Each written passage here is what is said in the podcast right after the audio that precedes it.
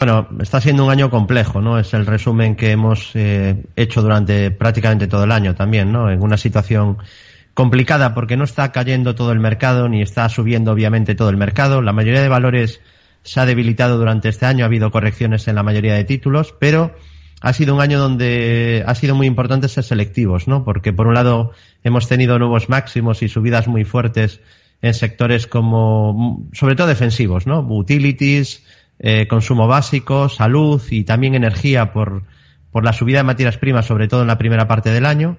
Esa parte del mercado lo ha hecho muy bien y luego mayoría de valores bajando, especialmente pues todo lo relacionado a, a las tecnológicas y a growth, ¿no?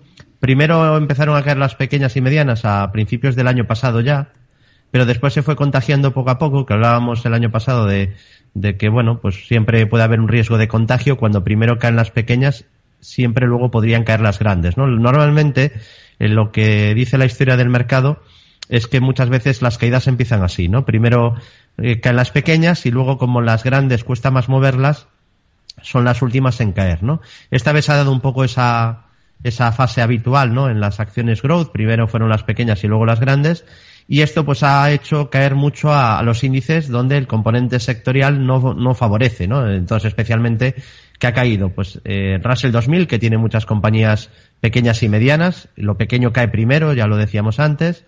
Luego también mal comportamiento de índices tecnológicos como el Nasdaq Composite o el Nasdaq 100.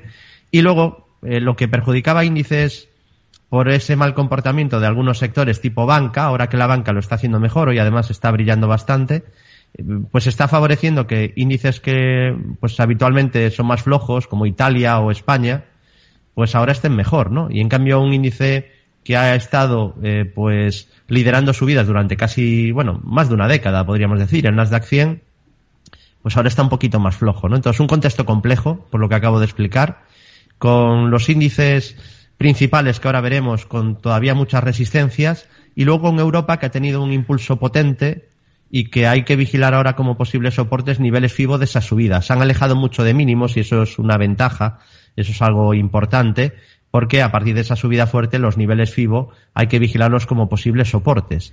Más y además se han situado en algunos casos incluso por encima de sus medias de 200 sesiones.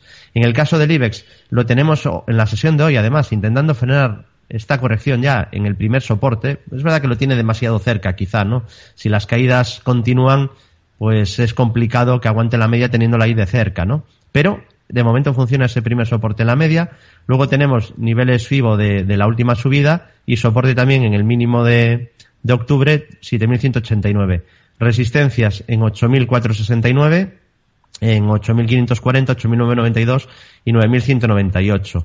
En otros casos, por ejemplo, el DAX alemán, pues tenemos ahora una, una fase correctiva de corto plazo tras una divergencia bajista, siguiendo el método del curso de divergencias de bolsa general, pues vemos cómo se hacen máximos crecientes en el precio y en cambio son clarísimamente decrecientes en los indicadores y a partir de, la ruptura de soportes pues ahí tenemos un deterioro más que confirmado ¿no? y, esa divergencia que está activa y todavía pues podría caer más al menos a corto plazo el DAX por esa divergencia no insisto tendría un primer soporte en la media ascendente y luego tendría soporte en los 11.800 62 puntos. Luego tendríamos resistencias en los máximos de la divergencia de 14.675 y que no se llegó a superar los máximos de marzo eh, de, este año en 14.925 y luego los máximos de la historia donde hizo un doble techo en 16.290. Eh, como vemos, el DAX ha recuperado buena parte de la caída, ¿no? La última recuperación. Aunque es verdad que no pudo todavía con la zona de resistencia de máximos de primavera, pero la recuperación en algunas bolsas europeas ha sido muy potente, ¿no? Tenemos el caso también, por ejemplo, del FTSE italiano. En el caso del índice italiano, pues lo que podemos ver es que también tenemos presente la misma estructura, una divergencia bajista, es prácticamente un doble techo con divergencia, que está, está ahí pendiente, es bastante clara, pero también la recuperación después de un pequeño doble suelo, pues ha sido, ha sido potente, ¿no? Sí que es cierto que aquí tampoco se superan los máximos de primavera, que es un obstáculo. En el caso de Italia están los 25.505 y luego los máximos de, enero, que no son de la historia ni mucho menos porque Italia ha tenido 20 años bastante flojos, en 28.212 y soporte posibles a vigilar en la media ascendente, niveles FIBO de la subida o los mínimos del doble suelo que dejó en, en los mínimos de octubre en 20.186. Y luego, en cuanto a la principal bolsa del mundo, la bolsa americana, tenemos por un lado al Dow Jones, que es el que pues lo ha hecho mejor, ¿no? En la recuperación y, también en la caída. Que esto es curioso porque normalmente, históricamente, eh, sí es normal que el Dow en las caídas funcione mejor que el Nasdaq, que es más volátil, por lo tanto beta alta, en subida sube más, en caídas baja más, pero estamos viendo durante este año algo curioso, llamativo y quizá aprovechable para quienes se dediquen a, a operar en índices, y es que hemos tenido, sí, el Dow Jones más fuerte en las caídas, pero incluso en las subidas, pues también se ha comportado mejor que el Nasdaq, ¿no? Eso nos avisa de esa, esa diferencia de fortaleza o debilidad que comentaba al principio entre sectores. Bueno, en el caso del Dow Jones, divergencia bajista también, en el corto plazo activada, el precio hace máximos crecientes, los indicadores no, tiene soporte en la media ascendente, en los 31.727 y luego en los mínimos que marcó de doble suelo, clarísimo al TIC que comentamos también en su momento, en 28.660. Bueno, pues tiene varios soportes importantes y de hecho los mínimos del doble suelo quedan bastante lejos. Pero, lo que decía antes, tenemos índices más débiles en, en Estados Unidos. Por un lado, el SP está más débil que el Dow. Aquí también hay divergencia bajista que se activa. Bueno, aquí sería un doble techo al TIC, que viene acompañado de divergencia. Eh, además muy clara.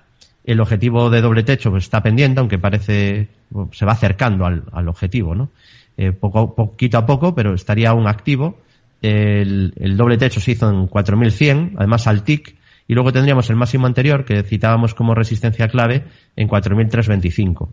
Y soportes pues tendríamos en 3698 o en niveles de 3.491. Ahí tendríamos los niveles clave. Y como decía, el que ha estado, o uno de los que ha estado más débil dentro de la bolsa americana es el Nasdaq 100, la tecnología, que como podemos ver es que no ha podido ni siquiera con la primera resistencia, que es la media de 200 sesiones.